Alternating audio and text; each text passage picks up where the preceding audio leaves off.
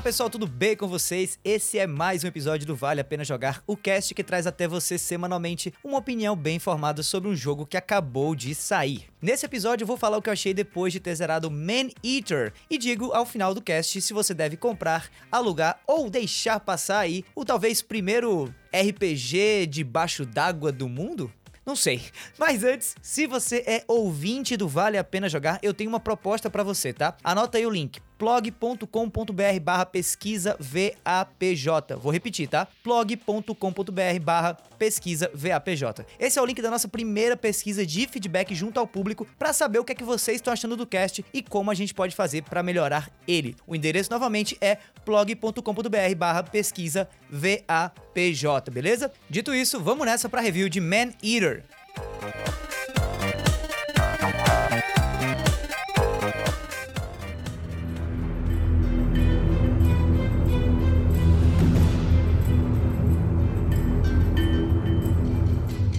Olha, eu não me importo se você perdeu os filmes da franquia Tubarão quando eles saíram no cinema ou na tela quente, muito menos se você viu ou não os episódios de Shark Week quando o Discovery Channel era de algum jeito ainda relevante. O medo que a gente tem de tubarões está impresso no nosso DNA. É impossível não olhar para aqueles bichos enormes com a boca entupida de dente e não ter aquele gelado instantâneo na espinha. Mas mesmo assim, tem quem acha interessante criar um jogo inteiro focado em atiçar ainda mais esse medo incontrolável que o ser humano tem de tubarões. É impressionante. A diferença aqui é que em Man Eater, o jogo que eu zerei essa semana e trago para vocês a review aqui no Vale a Pena Jogar, o pessoal da Blindside Interactive, os criadores do game, né, decidiram inverter os papéis e colocar o maior predador dos oceanos como mocinho.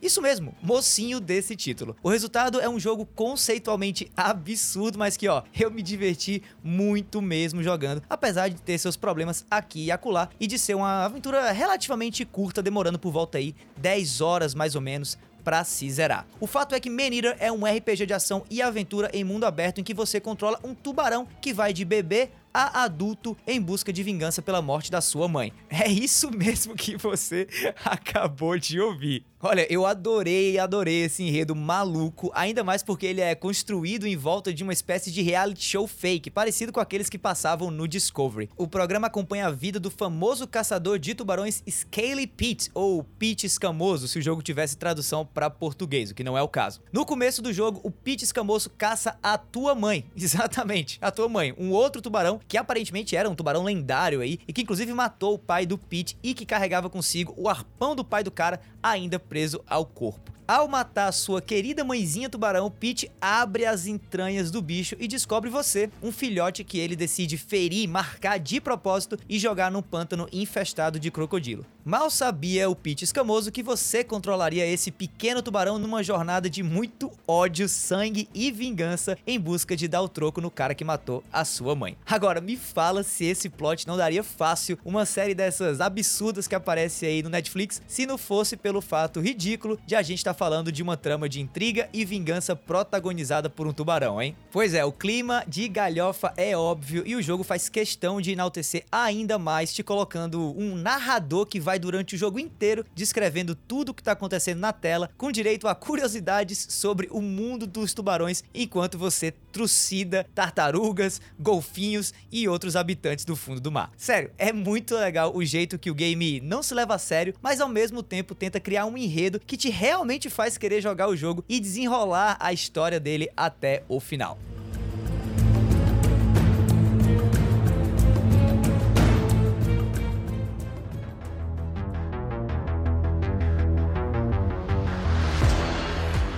todo pautado nas mecânicas de um RPG moderno, você vai ver com certeza um monte de gente comparando esse jogo a GTA. Sério, isso porque realmente, por incrível que pareça, eles têm muito em comum. Que nem em GTA, a sua missão aqui é se tornar cada vez mais forte e poderoso. Só que ao invés de crimes, o seu caminho para subir na vida é subindo na cadeia alimentar, subjugando inimigos que começam te caçando, mas que logo logo viram a tua presa. Ao mesmo tempo que você come tudo que passa pela sua frente, incluindo gente, o game também te recompensa por causar destruição a construções humanas espalhadas pelo mapa, e também por descobrir cantos escondidos debaixo d'água que trazem alguns momentos super engraçados também. Você começa o game como um tubarãozinho bebê, a coisa carnívora mais fofinha do mundo, mas também super vulnerável. Daí vira seu dever crescer e evoluir para avançar na história em busca da presa final, o tal do Pete escamoso que eu mencionei no bloco anterior do cast. Agora vamos começar a falar de jogabilidade, tá? Maneater é um jogo muito simples de se controlar, o que eu adorei demais por facilitar a curva de aprendizado com outras mecânicas mais complicadas que esse RPG de mundo aberto traz. O controle do tubarão gira em torno basicamente de nadar, lutar contra outros animais e comer os que perderam a luta contra você, com uma ocasional ida à terra firme para atingir algum objetivo que esteja fora d'água, mas obviamente perto da margem, porque no fim das contas você é um tubarão. Piadas à parte, esse talvez seja o RPG de mundo aberto mais acessível desse ano, já que não tem muito segredo aqui sobre como mexer o teu personagem. Ou você tá nadando, basicamente, ou você tá atacando ou se esquivando de algum inimigo. Não fica muito mais complicado que isso do ponto de vista da movimentação ou do combate, mas o jogo te oferece também alguma variedade nessas dinâmicas para obviamente não deixar a experiência com ele ficar chata logo. Você pode se lançar ao ar ou mergulhar rápido com o toque de um botão. Além disso, nadar próximo da superfície automaticamente te coloca num modo furtivo em que só a tua barbatana fica à mostra. O jogo chama isso de knifing. E como eu não achei uma tradução boa para isso em português, eu chamo basicamente de modo filme de tubarão, sabe? Que você fica ali só espreitando a tua presa para saltar da água e comer ela. Pois bem, falando nisso, o ato de abocanhar as presas também é super fácil. Com só um botão você tanto morde quanto mastiga ou prende na boca a sua próxima refeição. Daí, se você quiser causar ainda mais dano, basta balançar o analógico da direita para cima e para baixo e automaticamente o teu tubarão começa a destroçar o que tiver preso na mandíbula dele. Eu acho que eu não falei isso até agora, mas é super satisfatório tanto a mecânica de movimentação quanto essa aí de mordedura ou de alimentação, enfim, sei lá como é que eu vou chamar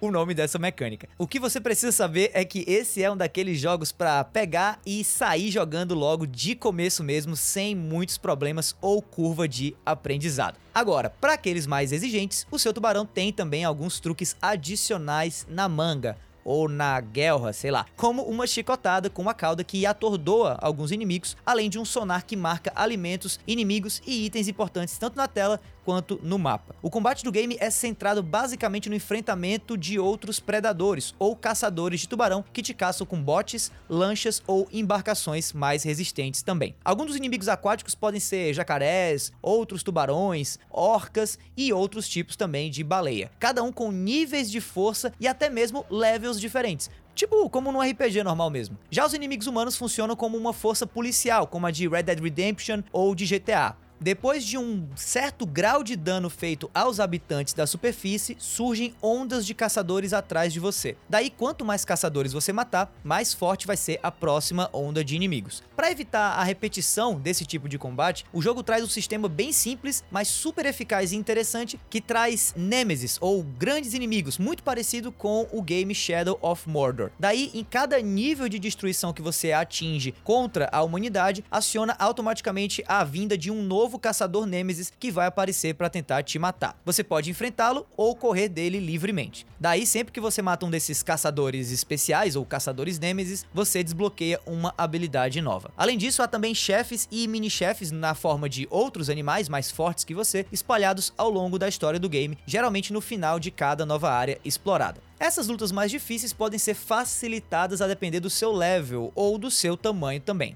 Quanto maior o seu level ou quanto mais maduro você é enquanto tubarão, mais apto você vai estar tá para enfrentar esses inimigos mais fortes que vão aparecendo. Falando aí nessa parte de dificuldade do jogo, Maneater é um jogo relativamente fácil, exceto contra esses chefes e mini-chefes ou contra os caçadores Nemesis que eu já mencionei. A diferença entre os chefes e os mini-chefes e os animais normais, por exemplo, é que esses chefes e mini-chefes sofreram mutações, né? São animais geneticamente modificados, ficando assim bem mais fortes. Daí, sempre que você derrota um desses animais mutantes mais fortes ou um dos caçadores Nemesis, o seu tubarão é recompensado com uma mutação ou com alguma nova habilidade ou atributo que melhora ainda mais as suas chances de sucesso nas partes ou contra os inimigos mais difíceis do game.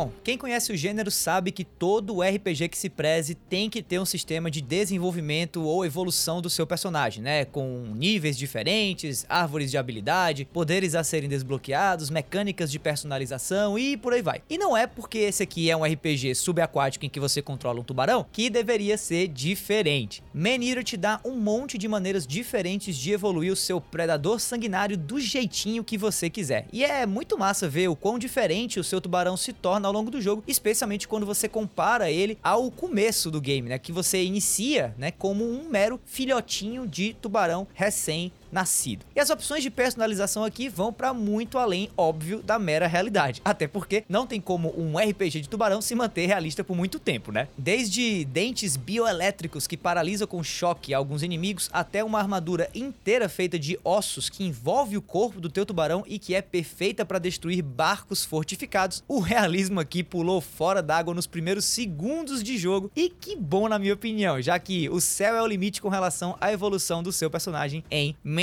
Além dos atributos físicos, existem também habilidades passivas que podem tanto ser equipadas quanto desenvolvidas, coletando recursos como proteína, minerais, gordura animal e material radioativo, obviamente de presas que você mata durante o game. Além do sonar, que é uma das primeiras habilidades que você desbloqueia, tem também a possibilidade de aumentar a sua velocidade, a sua resistência a dano, a sua barra de vida, a sua furtividade e até o quão alto você sobe ao se lançar para fora d'água. E isso é importante, já que alguns colecionáveis espalhados pelo mapa só podem ser alcançados se você realmente se jogar e ficar pulando feito peixe fora d'água, literalmente, até chegar no item mais próximo da margem. Então, uma coisa super comum que você vai ver nesse jogo é aquele bom e velho backtracking, né? Ou seja, você desenvolve o seu personagem ganhando mais habilidades e possibilidades de movimentação e daí retorna a áreas antes visitadas no começo do game para acessar certos locais, né, certos espaços que não eram possíveis ser alcançados antes quando você ainda era um tubarãozinho bebê. Além disso, alguns inimigos mais fortes exigem habilidades específicas para serem derrotados com maior facilidade. A quantidade de opções de personalização aqui é bem grande. E isso foi algo que me impressionou bastante nesse game. Especialmente porque, como eu já disse, a temática aqui é pura galhofa. Tipo, sei lá, parece que dentro da equipe de desenvolvimento desse game, que tá muito mais ligada aí no lance da maluquice do jogo todo, tem um cara super mega dedicado a vender esse jogo como um RPG mega denso e cheio de sistemas e mecânicas. Daí, o produto final disso acaba sendo um jogo tanto engraçado e divertido de controlar, como também cheio de conteúdo debaixo do capô.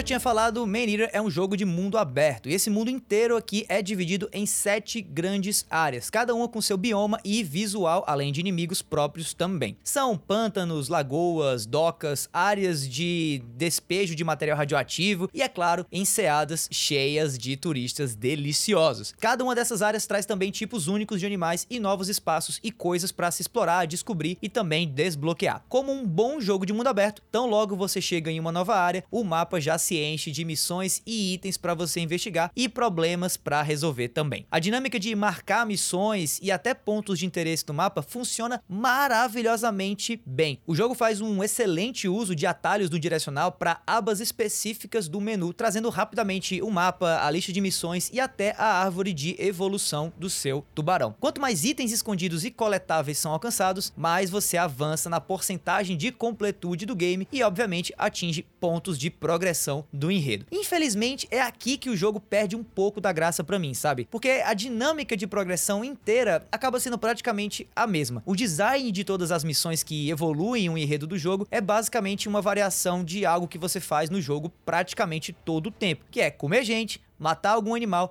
ou derrotar algum caçador ou bicho geneticamente modificado. Para um jogo super inventivo na adaptação de mecânicas clássicas a um cenário mega diferente, faltou criatividade na variação dos principais pontos dessa narrativa. Acaba que fica parecendo que o modo história do game importa menos, apesar do jogo só ter modo história.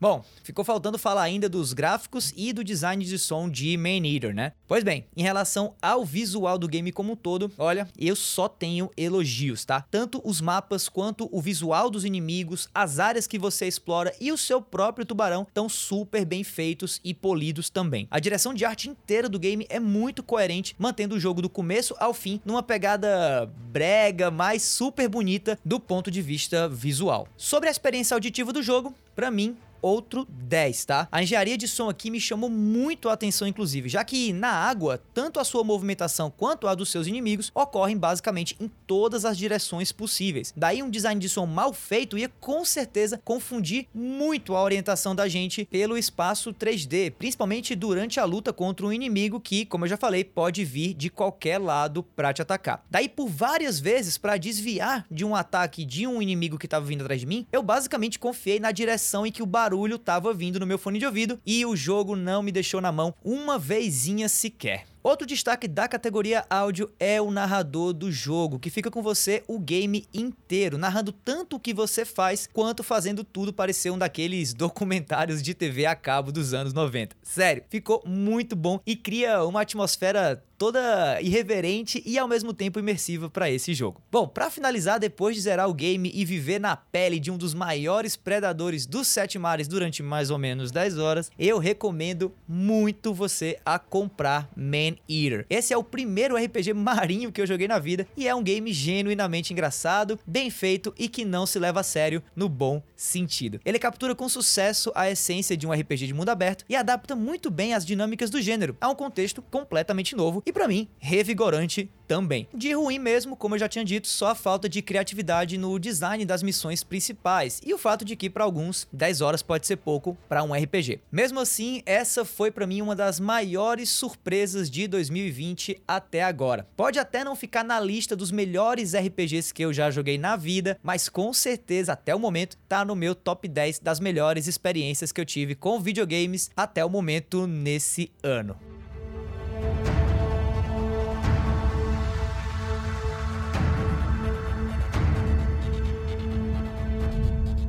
Bom, é isso aí. Esse foi mais um episódio do Vale a Pena Jogar. Se você gostou do cast e ainda não é assinante, aproveita e assina logo o feed e fica ligado que toda semana tem mais. Aproveita também para me seguir nas redes sociais no arroba Davidobacon e mandar aquele teu salve ou mesmo as tuas opiniões sobre o que você achou do game que eu acabei de falar nesse episódio. No mais é isso, meu nome é Davi, eu vou ficando por aqui e a gente se vê por aí, galera. Tchau, tchau.